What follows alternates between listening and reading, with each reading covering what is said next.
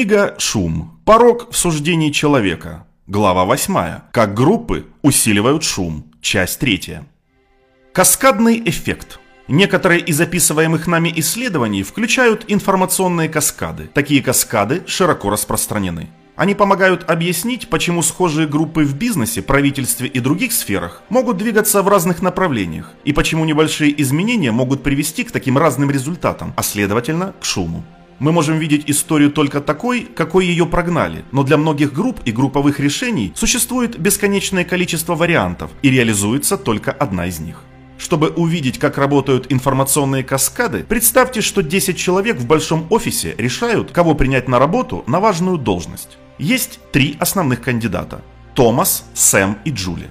Предположим, что члены группы последовательно высказывают свои взгляды. Каждый человек достаточно разумно прислушивается к суждениям других. Артур говорит первым. Он говорит, что лучший выбор – это Томас.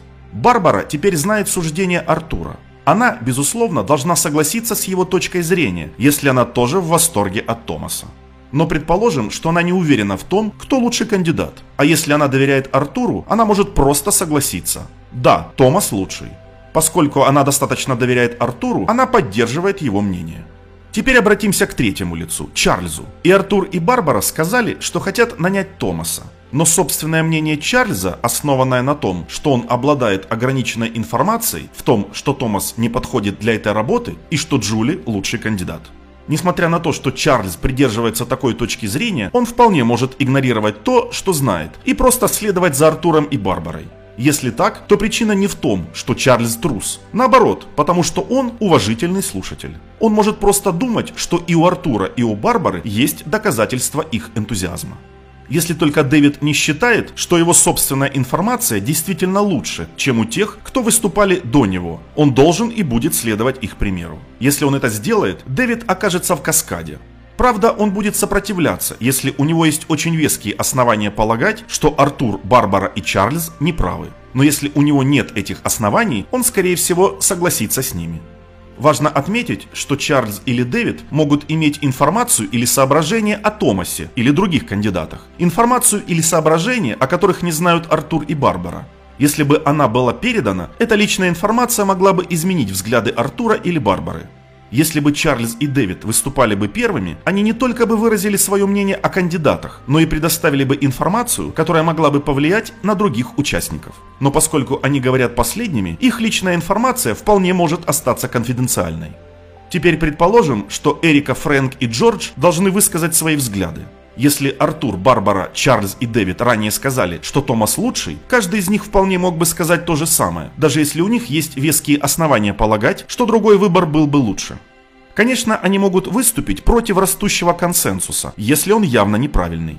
Но что если решение неясное? Уловка в этом примере заключается в том, что первоначальное суждение Артура запустило процесс, в результате которого несколько человек были привлечены к участию в каскаде. А это привело к тому, что группа единогласно остановила свой выбор на Томасе, даже если некоторые из тех, кто его поддерживают, на самом деле не имеют представления, и даже если другие думают, что он совсем не тот, кто нужен.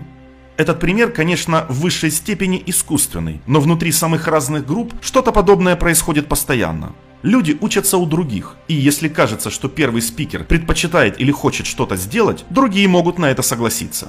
По крайней мере, это так, если у них нет причин не доверять им, и если у них нет веских причин думать, что они не правы. Для наших целей наиболее важным моментом является то, что информационные каскады делают шум между группами возможным и даже правдоподобным. В приведенном нами примере Артур заговорил первым и поддержал Томаса. Но предположим, что Барбара заговорила первой и поддержала Сэма. Или предположим, что Артур чувствовал себя немного иначе и предпочитал поддержать Джули. Если исходить из правдоподобных предположений, группа приняла бы суждение Сэма или Джули не потому, что они лучше, а потому, что именно так сработал бы каскад. Это центральный вывод эксперимента по скачиванию музыки и экспериментов собратьев.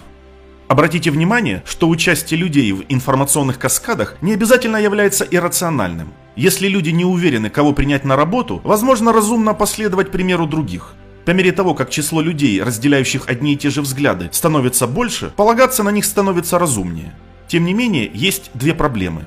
Во-первых, люди склонны игнорировать вероятность того, что большинство людей в толпе тоже находятся в каскаде и не выносят собственных независимых суждений. Когда мы видим, что 3, 10 или 20 человек принимают какой-то вывод, мы вполне можем недооценивать степень, в которой все они следуют своим предшественникам. Мы можем подумать, что их общее согласие отражает коллективную мудрость, даже если оно отражает первоначальные взгляды всего нескольких человек. Во-вторых, информационные каскады могут вести группы людей в поистине ужасные направления. В конце концов, Артур мог ошибаться насчет Томаса. Информация, конечно, не единственная причина, по которой члены группы находятся под влиянием друг друга. Социальное давление также имеет значение. В компании или в правительстве люди могут заставить себя замолчать, чтобы не казаться неуместными, резкими, тупыми или глупыми. Они хотят быть командными игроками. Вот почему они следят за взглядами и действиями других. Люди думают, что они знают, что правильно или вероятно правильно, но тем не менее они соглашаются с очевидным консенсусом группы или взглядами первых спикеров, чтобы оставаться в симпатии группы. С небольшими вариациями только что рассказанная история приема на работу может продолжаться таким же образом не потому, что люди узнают друг от друга о достоинствах Томаса, а потому что они не хотят выглядеть неприемлемо или глупо. Раннее решение Артура в пользу Томаса могло вызвать своего рода стадный эффект, конечном итоге оказав сильное социальное давление на Эрика, Фрэнка или Джорджа, просто потому, что все остальные поддерживали Томаса. Как и в случае информационных каскадов, так и в случае каскадов социального давления, люди вполне могут преувеличивать убеждения тех, кто выступал до них. Если люди поддерживают Томаса, они могут делать это не потому, что они действительно предпочитают Томаса, а потому, что его поддержал один из первых или влиятельных спикеров.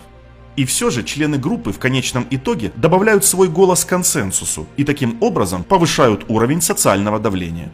Это знакомое явление в компаниях и государственных учреждениях, и оно может привести к уверенности и единодушной поддержке совершенно неверного суждения. В разных группах социальное влияние также создает шум. Если кто-то начинает встречу с одобрения серьезного изменения в направлении компании, этот человек может инициировать обсуждение, которое приведет группу единодушно в поддержку этого изменения. Их согласие могло быть результатом социального давления, а не убежденности. Если бы кто-то другой начал встречу с другой точки зрения, или если первый спикер решил молчать, дискуссия могла бы развернуться в совершенно другом направлении, по той же причине. Очень похожие группы могут прийти к самым разным решениям из-за социального давления.